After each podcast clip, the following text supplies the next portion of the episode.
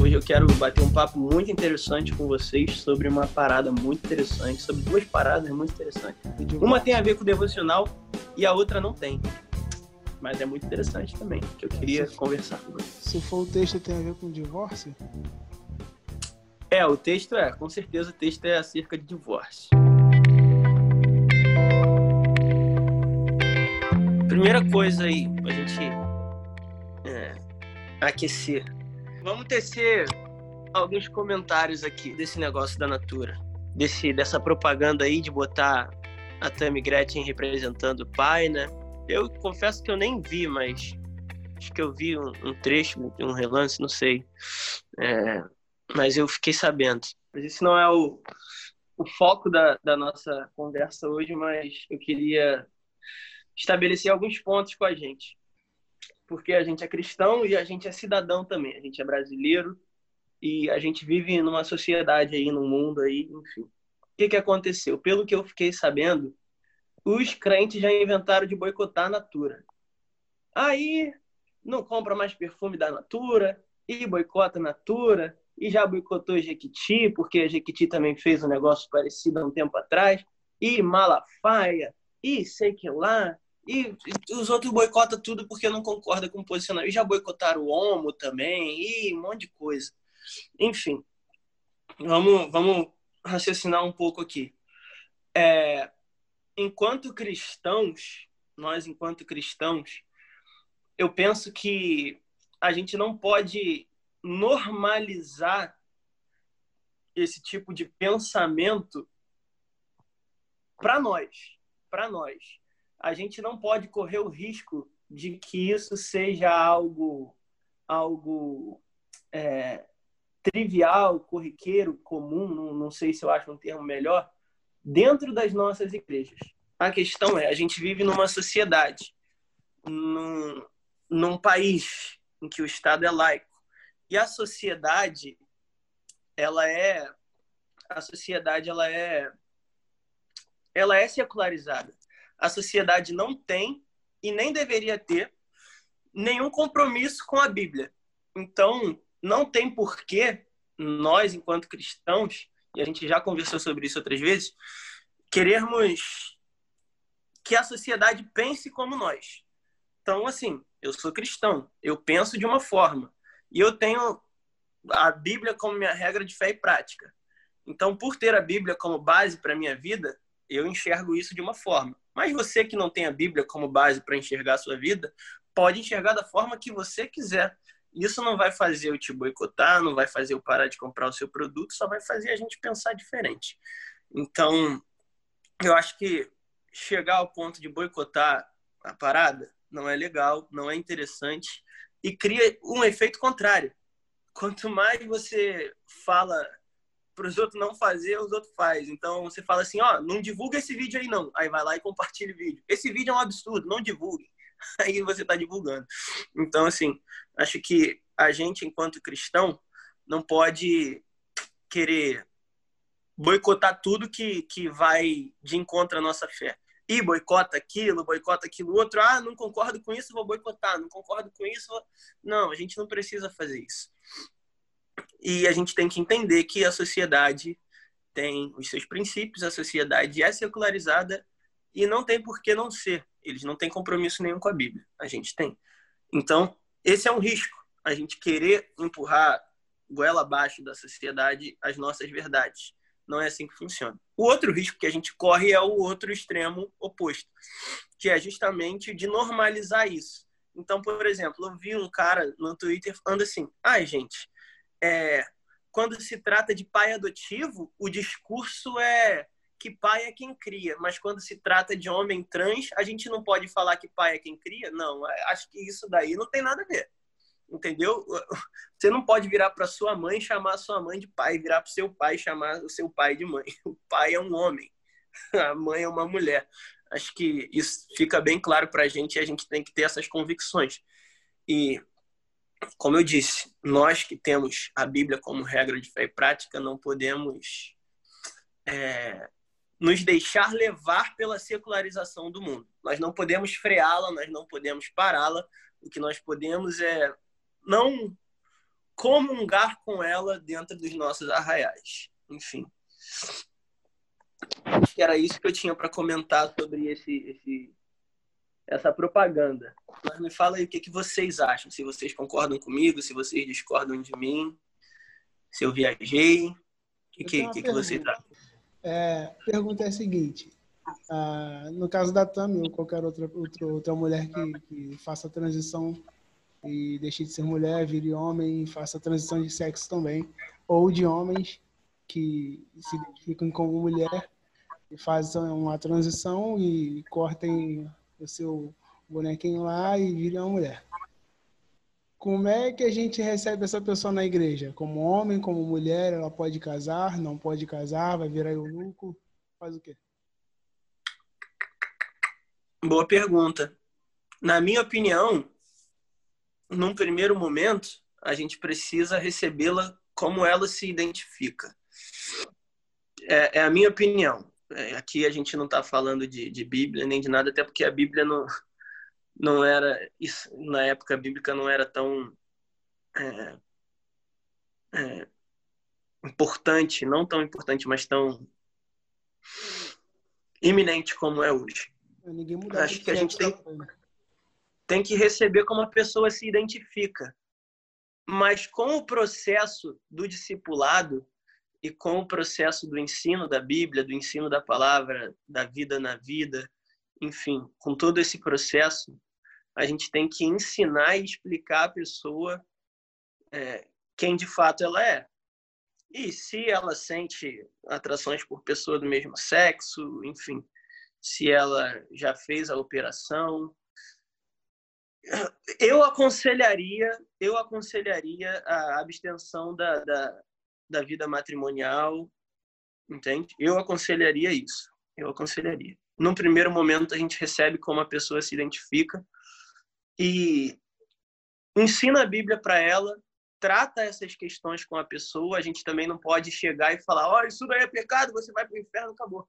Tudo tem que ter um, um tratamento. São coisas que precisam de tratamento. Não estou falando que é cura, ah, homossexualidade é doença. Estou falando que tem que ter um tratamento. Pelo amor de Deus, isso daqui tá gravando. Aí daqui a pouco fala que o Thiago falou que homossexualismo é doença, homossexualismo, homossexualidade é doença e que tem que ter cura. Enfim, não estou falando isso. Estou falando que tem que ter um tratamento.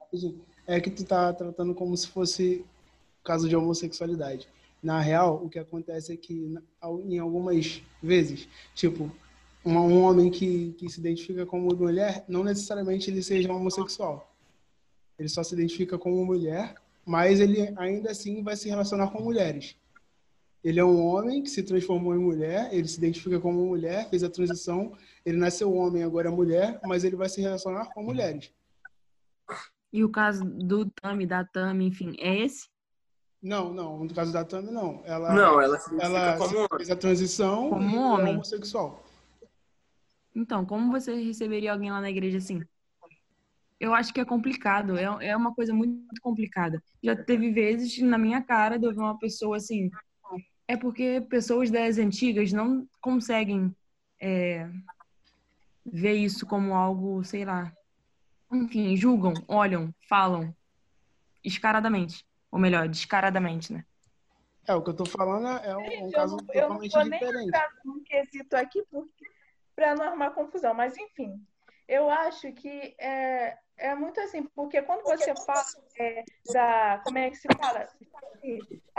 Abstinência sexual. Você está tratando da pessoa homossexual ou heterossexual, porque é possível. Às vezes tem padre, tem freira que consegue sim. Mas quando você está falando da pessoa trans, você está falando de pessoas que não conseguem se olhar no espelho porque não estão gostando. Imagina, eu mulher que me identifico como mulher, ou seja, mulher cis, tendo que usar roupa de homem, se eu, no caso, eu nascesse homem. Imagina o desespero dessa pessoa de enlouquecer qualquer um, tendo que cortar meu cabelo, vendo meu corpo do jeito masculino, e as pessoas sem entender isso, ainda julgando, ainda não aguentando nem ver minha cara na televisão, Aí isso é demais para mim, porque eu penso, eu me coloco muito no lugar do outro. Eu penso assim, meu Deus, e se fosse comigo? Além de você ter o seu conflito interno, tem um conflito externo das outras pessoas. Eu acho que é uma situação mais do que é, de ter abstinência sexual, é a sua área mental também. Daquilo você não está nem se aguentando no espelho. Acho que você não manter relações com as pessoas, acho que é até mais fácil. Mas agora você não aguentar nem se olhar no espelho, é bem complicado. Sim, é delicado. E é por isso que eu disse que a gente tem que caminhar com essa pessoa, ajudar essa pessoa a se identificar, a se tratar.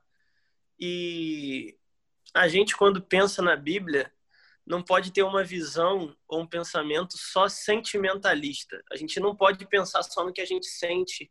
A gente não pode agir baseado pura e simplesmente na emoção. Ah, como eu me sinto, como ele se sente. A gente tem que ser bíblico.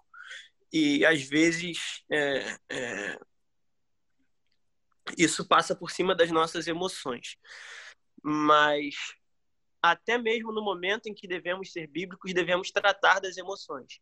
Então, sempre com muita cautela, sempre acompanhando, sempre tratando essas pessoas e fazendo tudo da melhor maneira possível. É mais ou menos o que Paulo fala lá quando ele diz que a gente tem que exortar em amor. Então, a gente tem que, tem que ser bíblico, mas tem que ser bíblico em amor, saca? Enfim, acho que a gente já criou treta demais.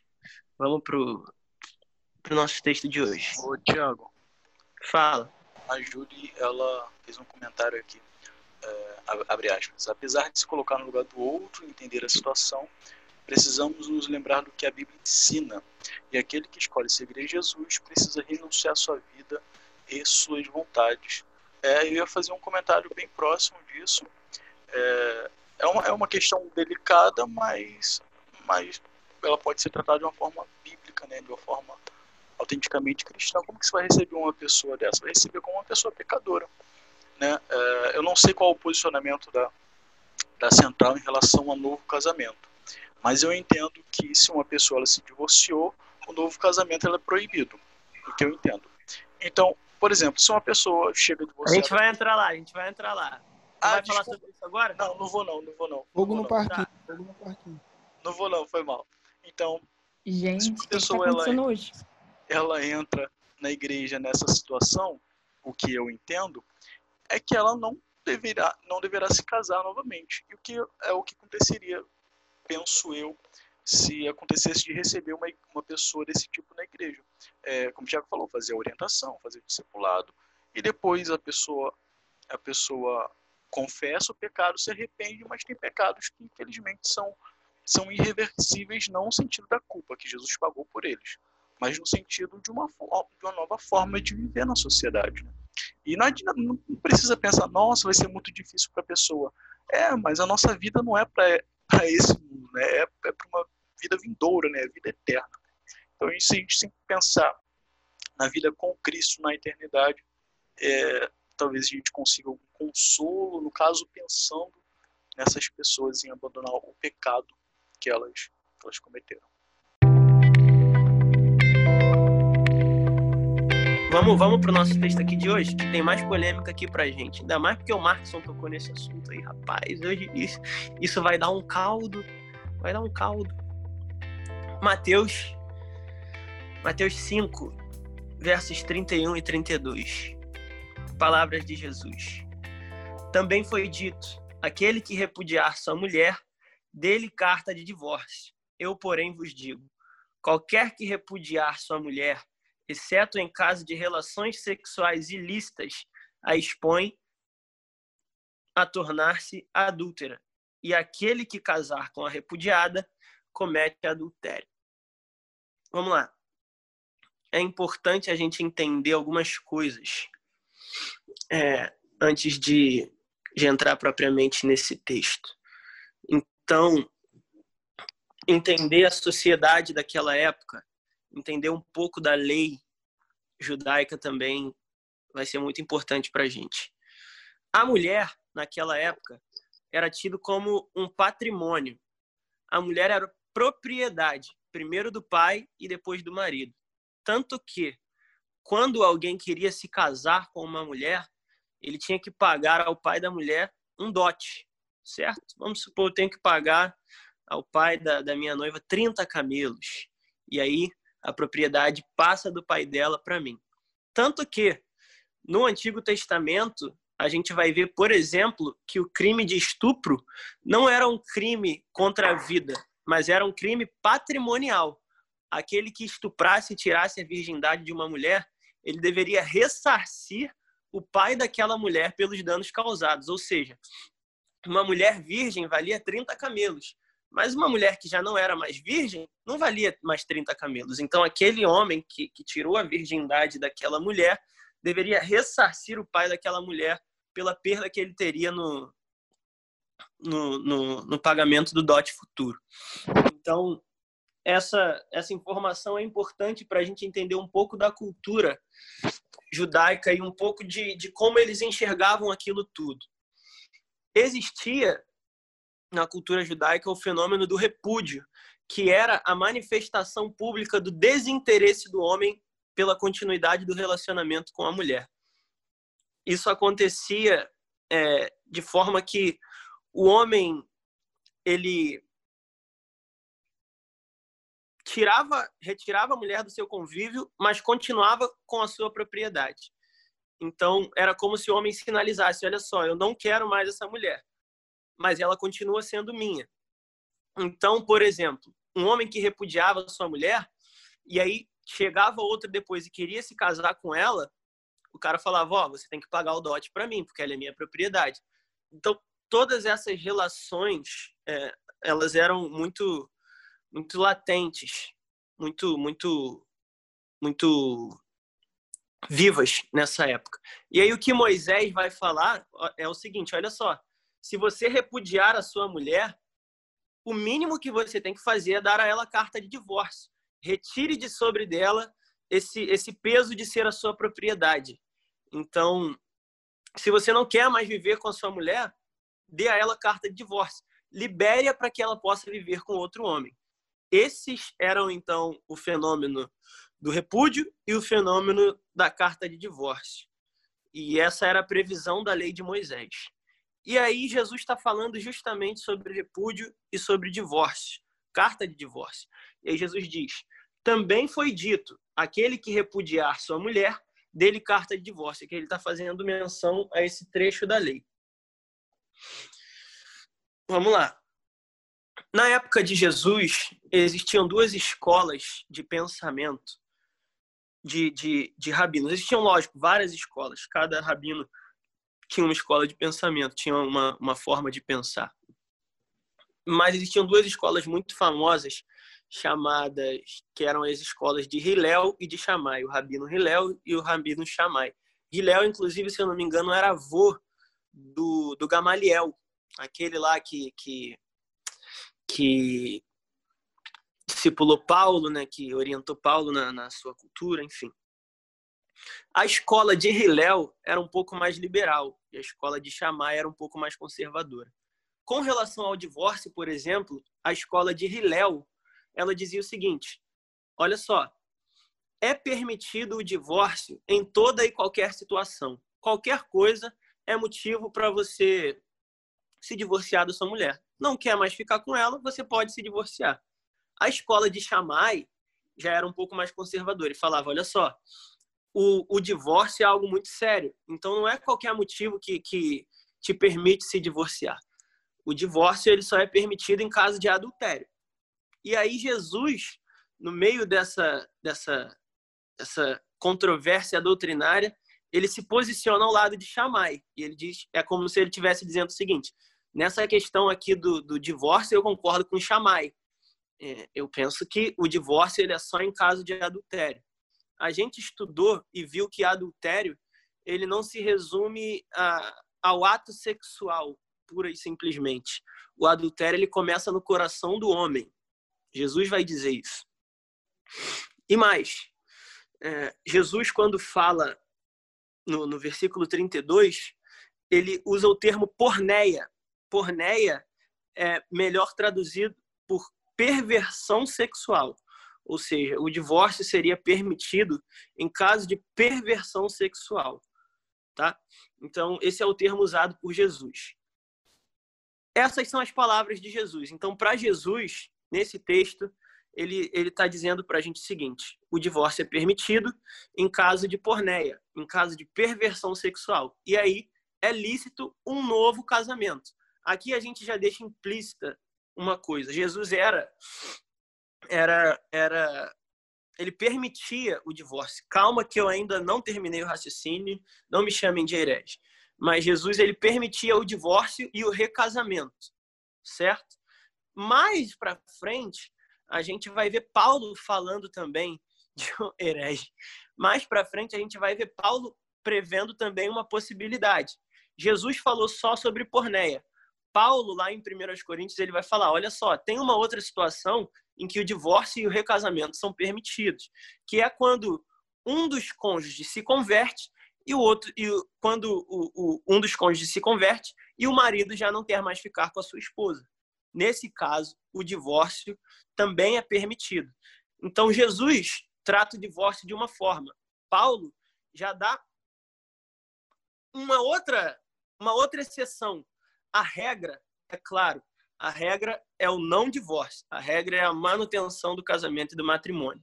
Exceção para Jesus, porneia, para Paulo, é, é, essa desvinculação, né? Um caso de conversão e o outro ter, ter perdido o interesse na manutenção do casamento.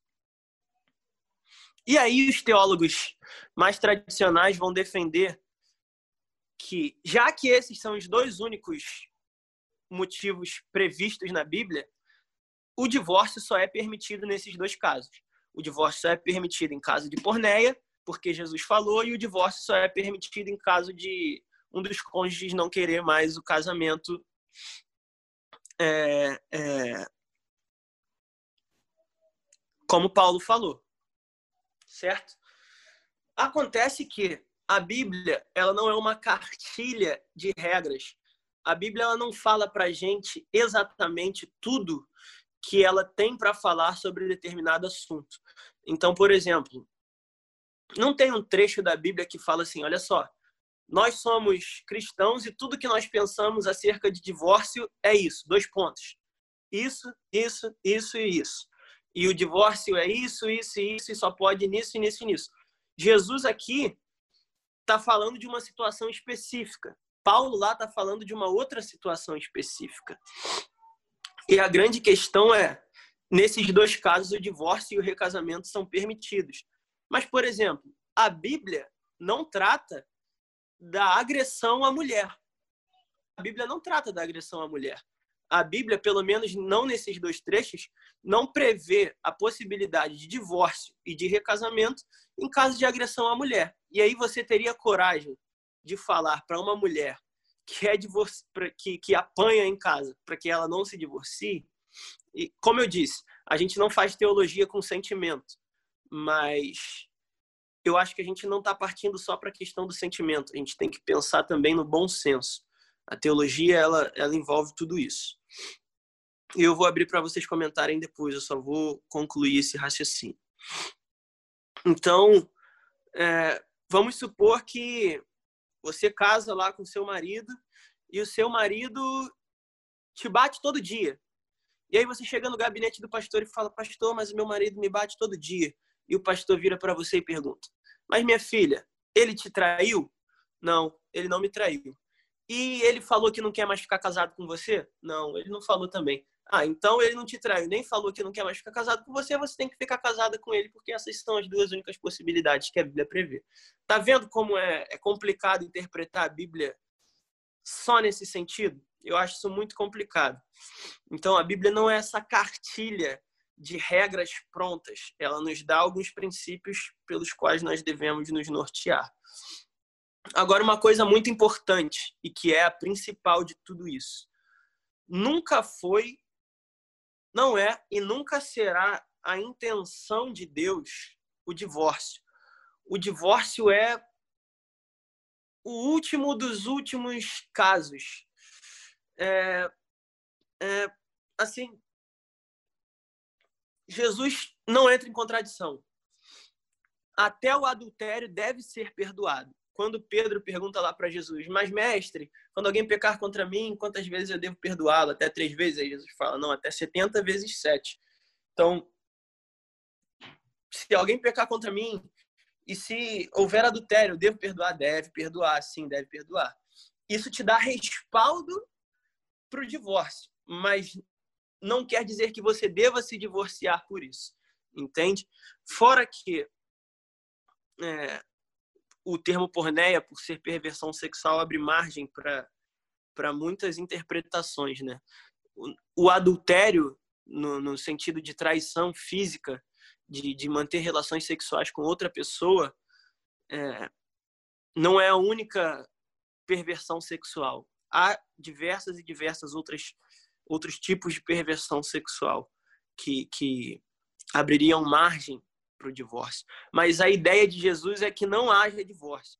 Jesus e Paulo são totalmente contra o divórcio. A Bíblia é contra o divórcio. A, o cristão não deve se divorciar. Deus não quer que a gente se divorcie. O divórcio é ruim, não está nos planos de Deus e nunca é da vontade de Deus que você se divorcie. Pode ter isso certo na sua cabeça. Se tem uma coisa que Deus não quer que a pessoa faça é que ele se divorcie. O divórcio não está nos planos de Deus. Contudo, pela dureza do coração humano, como vai falar Jesus mais para frente também em Mateus, é que foi permitido o divórcio. Pela complexidade das nossas relações, porque a gente é estranho, porque a gente é pecador, porque a gente não se bate, porque às vezes não dá certo.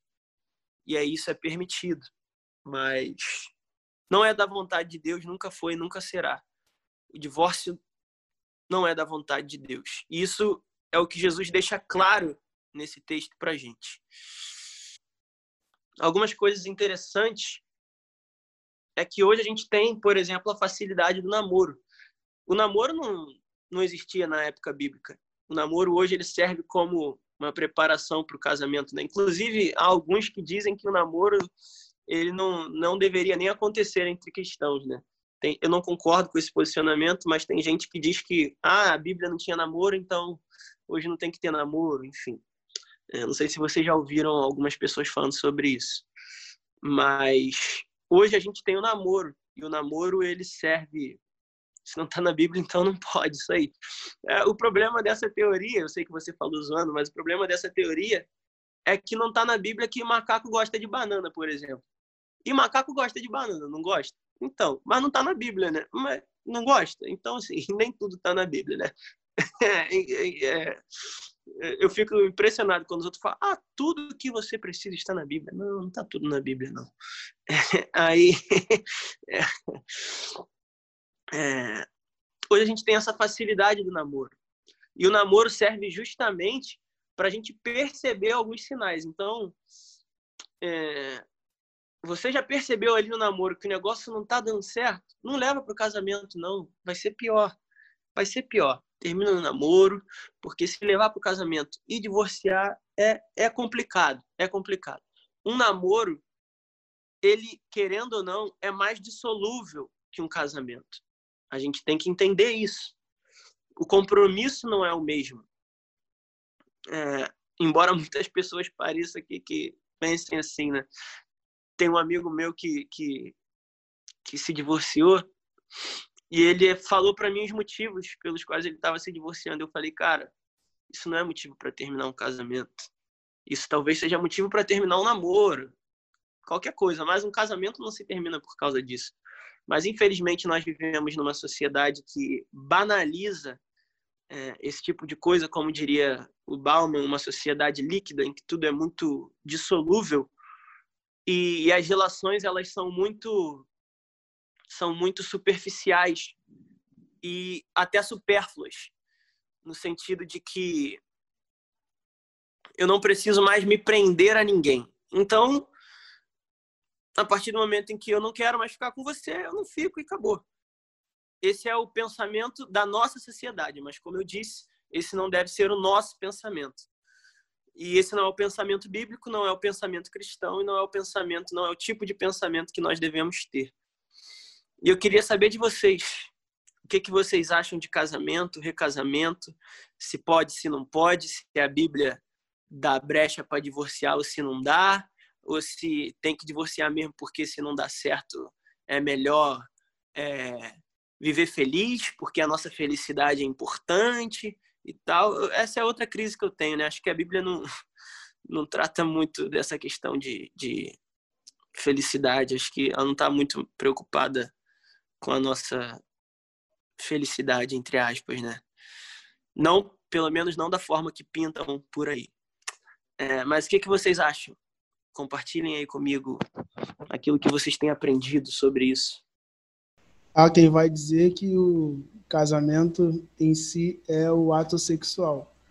É, antigamente não tinha essa coisa de assinar papel e ter cerimônia na igreja, selando tudo, é, assinar com advogado, nada disso. Então tem gente que, que afirma que o casamento em si é o, é o, o sexo, é, a realização do ato sexual. Então, eu tenho, tenho um amigo que, que diz que ele não é casado com a namorada dele, mas porque eles fazem sexo, eles não têm intenção nenhuma de, de, de separarem né, nem nada, mas que para eles já estão casados por causa disso. Mas cada um vive na casa dos seus pais. Eu falo, cara, isso aí não tá muito certo, não. Tipo, tem. Tu se juntou com ela, se uniu a ela, uma só carne, então vai viver todo mundo junto aí na mesma casa, vocês batalham junto. Se casam no, no, no, papel, logo, já se vocês acham que são casados. E. É, botem em, pratos limpos isso aí, entre, com a sociedade, com vocês mesmos, com Deus, para poder resolver essa questão. Mas o que, que tu acha aí dessa questão de, de o sexo ser o casamento? Porque praticamente é o que a Bíblia está dizendo lá, né? Se juntou lá com sexo, uma só carne e acabou. Aí não pode mais separar, é isso? Eu não enxergo dessa forma, não. Eu acho que o casamento, ele é a junção, no mínimo, de duas coisas. Jesus vai falar que deixará o homem seu pai e sua mãe e unir-se à sua mulher, e os dois se tornarão uma só carne. O tornar-se uma só carne faz alusão justamente à, à sexualidade. Mas primeiro deixará o homem seu pai e sua mãe. É o primeiro passo. E o segundo é se unir à sua mulher. Então, acho que o casamento é a junção disso: deixar pai e mãe e se unir à sua mulher. Constituir um novo núcleo familiar. Isso, para mim, é, é, é, a concretização do casamento. É, não creio que essa seja a forma ideal, sem a formalização, enfim. Juridicamente, é válido. Hoje a gente tem o Instituto da União Estável, por exemplo, que é equiparado ao casamento. Então, tudo que você tem no casamento, você tem na união estável. E para que seja configurada a união estável, basta isso. É, duas pessoas convivendo com a intenção de constituir família sob o mesmo teto e os direitos dos cônjuges, dos companheiros são iguais ao do casamento. Tudo você pode colocar como dependente, você tem direito à pensão, você tem direito à metade dos bens. Juridicamente, é, isso não tem problema. Mas aos olhos, aos olhos da cultura da época, né, talvez essa não seja a forma ideal de se celebrar o casamento é, deve ser estabelecido um compromisso prévio e público. Mas é, eu entendo que o casamento é isso, essa, esse, essa nova constituição de núcleo familiar. Marcos, eu sinto que você quer discordar de mim, cara. Fale alguma coisa. Ele tá muito quietinho. Não, não, não. Quem, quem compartilha dessa ideia de, de relação sexual, ela, ela, ela determinar casamento é o John Piper. John Piper tem essa visão um pouco mais radical. É, mas eu compartilho da ideia de que casamento é o ajuntamento, é largar, deixar pai e mãe e se unir com, com essa mulher. Hoje nós somos regidos por, por, por diversas leis que o Thiago mencionou, e, que tem muito mais propriedade para falar do que eu. Mas quanto ao, ao sexo, ele consiste é, casamento, eu não compartilho dessa ideia, não. Porque me parece que houveram, ou, é, houveram diversas situações na Bíblia é, em que o próprio divórcio, ele sendo permitido por meio de, de uma relação sexual com outra pessoa, não me parece em momento nenhum que a Bíblia aponta isso como um outro casamento, né? Como se a pessoa que, que traiu, ela se casou com outra pessoa. Não, ela teve, teve, a Bíblia chama de fornicação, a Bíblia chama de um monte de outras coisas que, que não casamento né? em relação ao relacionamento sexual. Então eu, eu penso que eu não, não compartilho dessa ideia. Ah, e quanto à questão que o Thiago deixou, uh, eu já disse antes, né, que eu entendo que o divórcio ele é permitido em diversas ocasiões, mas eu não não acredito em novo casamento. Não que não exista, mas que eu não aconselharia outra pessoa, ah, não, agora uma nova pessoa para você se casar já que você se divorciou. Eu vejo o novo casamento uh, justamente em caso de, de, de morte mas o divórcio já não seria essa permissão para o novo casamento, o Markson? Penso que não, cara. Não vejo muita. Existem diversas discussões, diversas coisas, mas eu, eu fico com, com o ponto em que o divórcio pode ser permitido justamente pela, pela, pelas questões que você levantou. Imagine um homem que bate numa mulher, ou uma mulher que bate num homem. Também é possível. É. Eu, eu tenho um tio que passou por isso. De verdade. Pois é. É, é tenso. Sim, sim, tem diversas histórias de, de mulheres que matam homens e agridem os homens. Existem diversas pesquisas a respeito disso. É, não tem como você aconselhar essa pessoa a permanecer no casamento, é, é bem complicado. Mas não me parece que a Bíblia, ela parece da carta, é, carta de divórcio, ela permitiu o divórcio, mas, mas não um novo casamento. Eu, eu não entendo muitas brechas bíblicas para um novo casamento.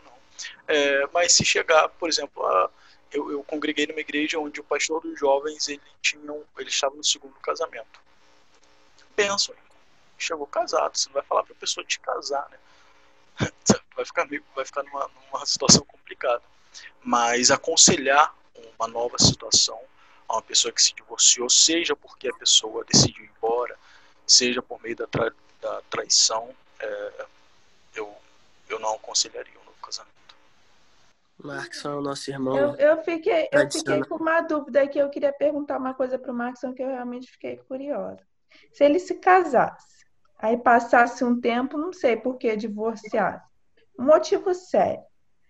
Aí depois ele conhecesse uma nova pessoa, queria saber se ele se casaria ou, ou não. Eu só respondendo pelo Markson, ele, pelo perdão, Markson, mas pelo que ele falou, ele não se casaria como eu disse, é, a gente não faz teologia com sentimento. E o Markson é dessa linha teológica, então, para se casar, ele teria que trair a sua teologia. Eu acho que ele prefere trair qualquer coisa a trair a sua teologia. Tiago, se Mas... acalma que depois eu faço uma pergunta para você, tá? Não fica triste, não. Para ser coerente. Mas responde aí, Marcos. É, sim, exa exatamente o que o Tiago disse. É, Nesse caso, a pessoa não se casaria, é, ela se absteria de um novo, de um novo casamento, é, ou oraria para que a pessoa voltasse e que Deus mudasse o quadro. É, esse seria o meu conselho. Sem novo casamento, a não ser que, que o cônjuge morra. Mas num, num caso de, de, de violência doméstica e tal, tipo, nem a vítima poderia encontrar outra pessoa que a fizesse bem? sem novo casamento. Markson é taxativo. Eu não quero Markson como meu pastor, não.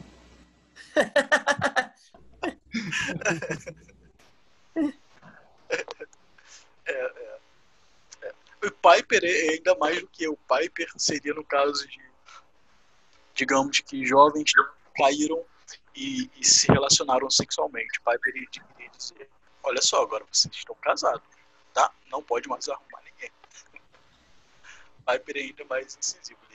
Relacionamento sexual, sexual. Mesmo que, que, seja no período do namoro, é, que, que consiste em casamento. Eu, eu, para mim, Seria, eu concordo muito com a corte até o casamento. Concordo muito. É, com o sobrenome desse aí, né? eu sou muito a favor de, de, de, de não haver namoro ou um namoro com muitas, muitas limitações. Eu sou bastante. Exatamente. O namoro, com certeza, ele tem que ter muitas restrições. Numa pergunta para você, Thiago, para você não ficar triste. Em relação ao namoro, quais sinais é para a gente ver se aquela pessoa, para a gente evitar divórcio, quais sinais a gente veria assim, acho que hum, essa pessoa é uma pessoa legal, mas para casar acho que vai dar ruim, eu não quero me divorciar. Primeira coisa, a gente a gente está aqui num grupo de, de cristãos, né? A primeira coisa, sem dúvida alguma, saber se a pessoa com quem você está se relacionando professa a mesma fé que você. Se a pessoa é cristã ou não. E quando eu digo ser cristã, eu não digo ser frequentadora de igreja, ser frequentadora de célula, fazer parte de ministério. Eu digo se a pessoa é de fato uma seguidora fiel de Jesus Cristo, um seguidor fiel de Jesus Cristo. O primeiro passo a identificar é isso, porque um cristão casado com um não cristão é problema na certa. É o primeiro, primeiro, primeiro, é o mais básico, é o mais básico. Todas as vezes que eu vou falar sobre relacionamento com alguma pessoa que é cristã, e aí a pessoa me fala, ah, tô conhecendo uma pessoa, tô conhecendo. Primeira coisa que eu pergunto, é cristã? É cristão? Se não for, já, já nem vai para frente. Que esse negócio de namoro evangelístico também, ah, eu vou namorar para converter fulano de tal e ele vai se converter. Não, não, não dá certo. Não dá certo eu tenho uma amiga que foi um pouco diferente disso. E aí eu já concordo. Ela conheceu o rapaz que na época ele não era cristão. E aí ele se interessou por ela e ela se interessou por ele também, mas ela falou: "Olha só, eu não vou ter nenhum tipo de relacionamento com você se eu não perceber que você é, é, é, se tornou cristão de fato. Então, paciência. E aí, com o tempo, ele foi se tornando cristão. Não sei se isso foi um estímulo a mais ou se foi o estímulo correto, né? Mas com o tempo ele foi se tornando cristão e aí isso possibilitou o relacionamento deles, se casaram, enfim. Então, bem hoje. E parece que, de fato, pelo que ele tem demonstrado, virou um cristão legítimo. Mas é arriscado. Eu, eu não aconselharia. É, essa é a primeira coisa. Saber se a pessoa com quem você está convivendo é é cristã de fato ou não. Outros sinais são muito importantes, é, é compatibilidade, compatibilidade de, de, de, pensamentos, de ideias, é, de gostos. Lógico que você não precisa estar com uma pessoa que pensa, que enxerga o mundo igual a você 100%, mas é complicado você comer só frango e a outra pessoa não comer frango e comer só peixe e você não comer peixe. Entende? É lógico que eu estou dando um exemplo meio esdrúxulo, mas isso dificulta a convivência, entendeu? Isso dificulta a convivência. Então, esses são alguns sinais de, de, de que talvez a coisa não, não vá muito para frente. Tá? Gente, eu fiquei aqui pensando várias coisas, porque a minha cabeça está sempre. Eu, eu, é do casamento em relação à relação sexual. Eu queria fazer uma pergunta para todo mundo em relação a isso. Vocês se casariam com uma pessoa que já tivesse tido relação sexual? Não que já tivesse sido casado? Sim ou não? Sim, sem dúvida. Eu, eu sim. Eu penso que, que a gente tem que ser bem seletivo com a pessoa que a gente vai escolher para se relacionar, para casar, para passar a vida junto. E a gente tem que escolher muito bem. E tem algumas coisas que são inegociáveis. E todo mundo tem a sua listinha, entre aspas, de coisas que são inegociáveis. Aquilo que você não negocia, que a pessoa tem que ter ou ser para poder dar certo com você. Mas outras tantas coisas são negociáveis. Para mim, por exemplo, uma das coisas negociáveis é o passado da pessoa. É... A gente não escolhe o passado da pessoa. Às vezes a pessoa tá lá e, e é excelente pra gente e é um cristão ou uma cristã autêntica e que a gente se dá super bem com a pessoa e, e vê que o relacionamento pode ter um futuro muito bom, mas a pessoa teve um passado é, é, não cristão antes de se converter. E o passado da pessoa, para mim, é completamente negociável. Então, para mim, isso não seria um problema. Para o John Piper seria. Essa questão do passado aí é, é, importante, mas, tipo, até que ponto tu levaria isso?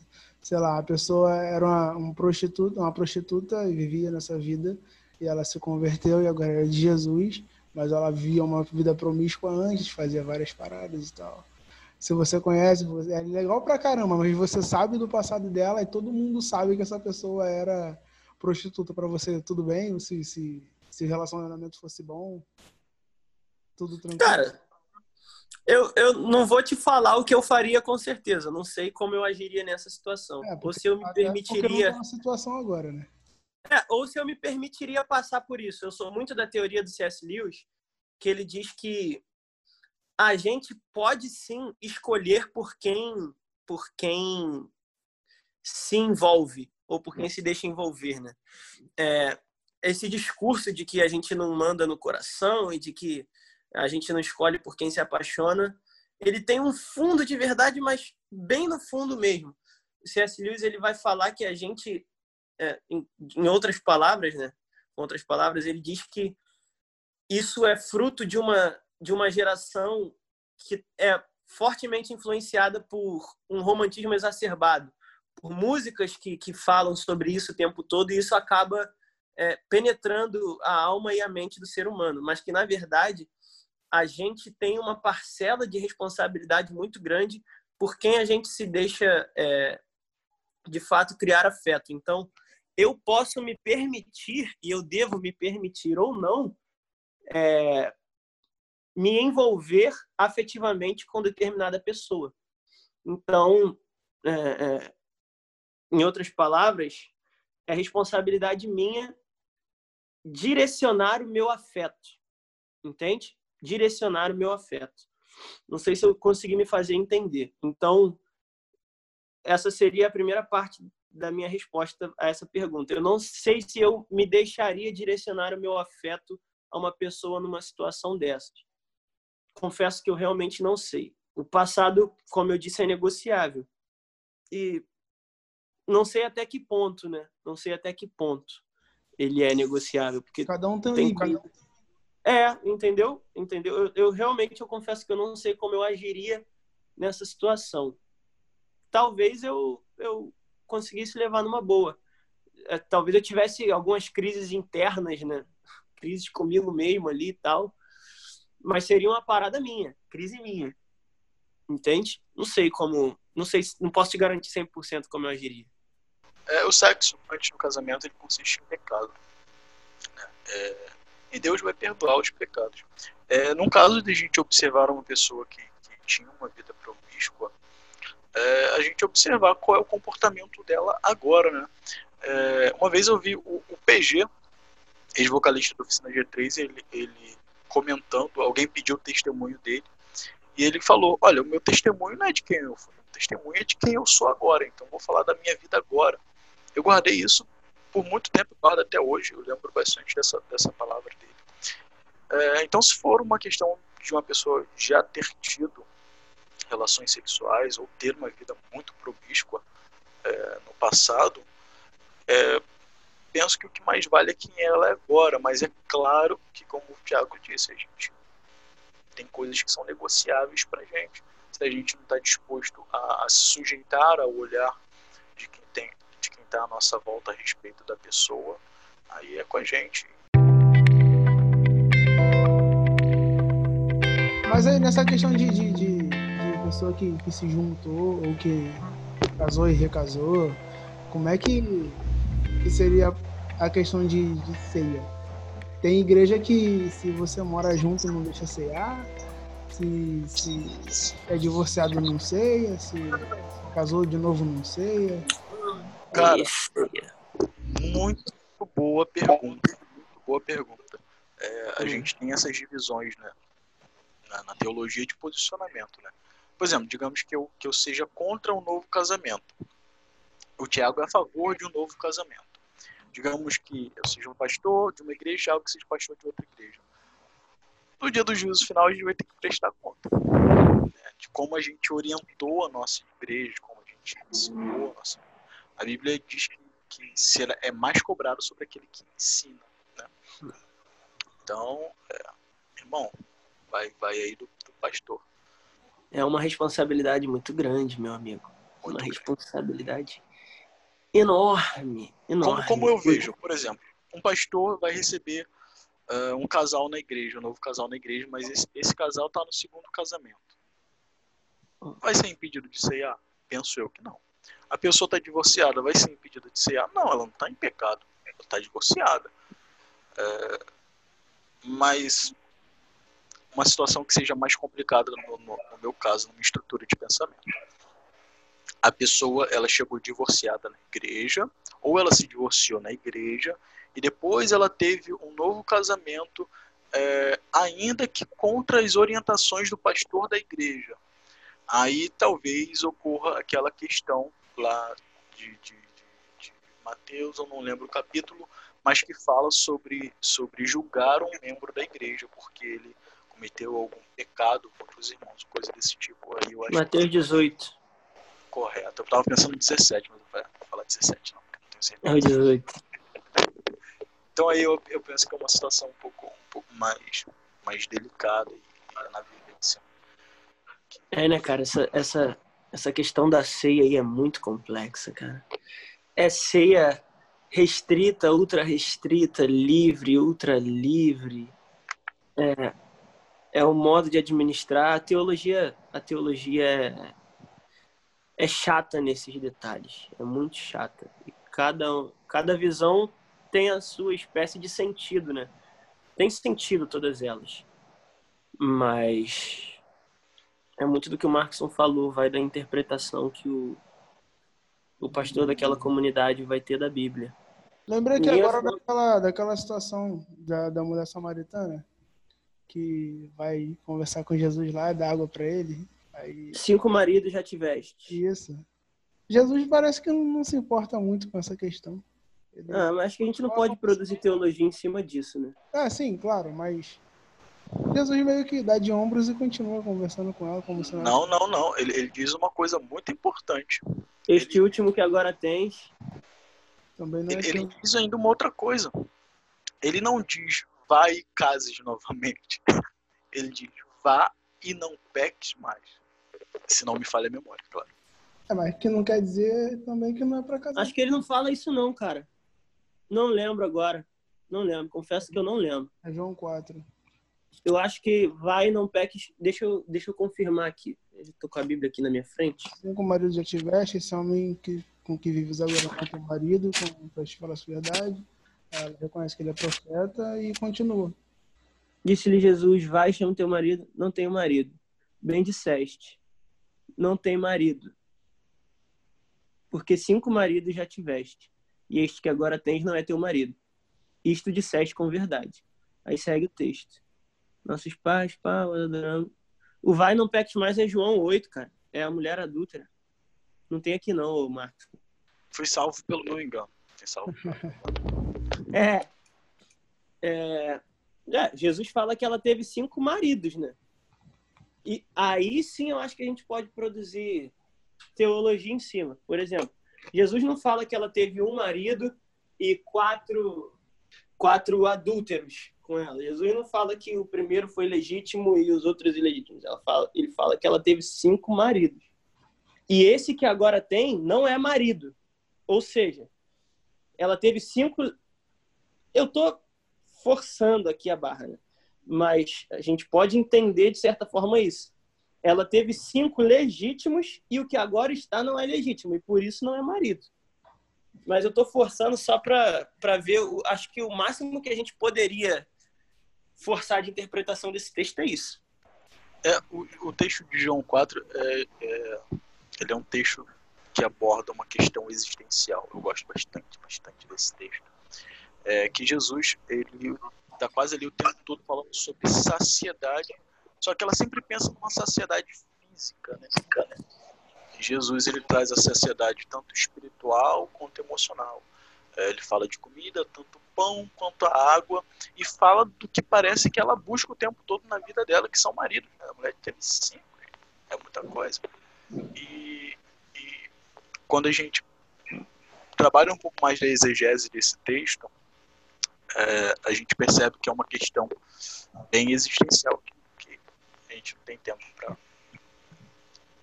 comentar isso agora, mas é, mas é uma, uma, uma, uma intenção existencial nesse, nesse texto.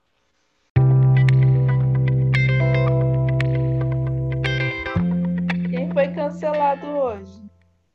Acho que ninguém. Ah, que bom. O divórcio, o divórcio foi cancelado. O divórcio foi cancelado. Uhul!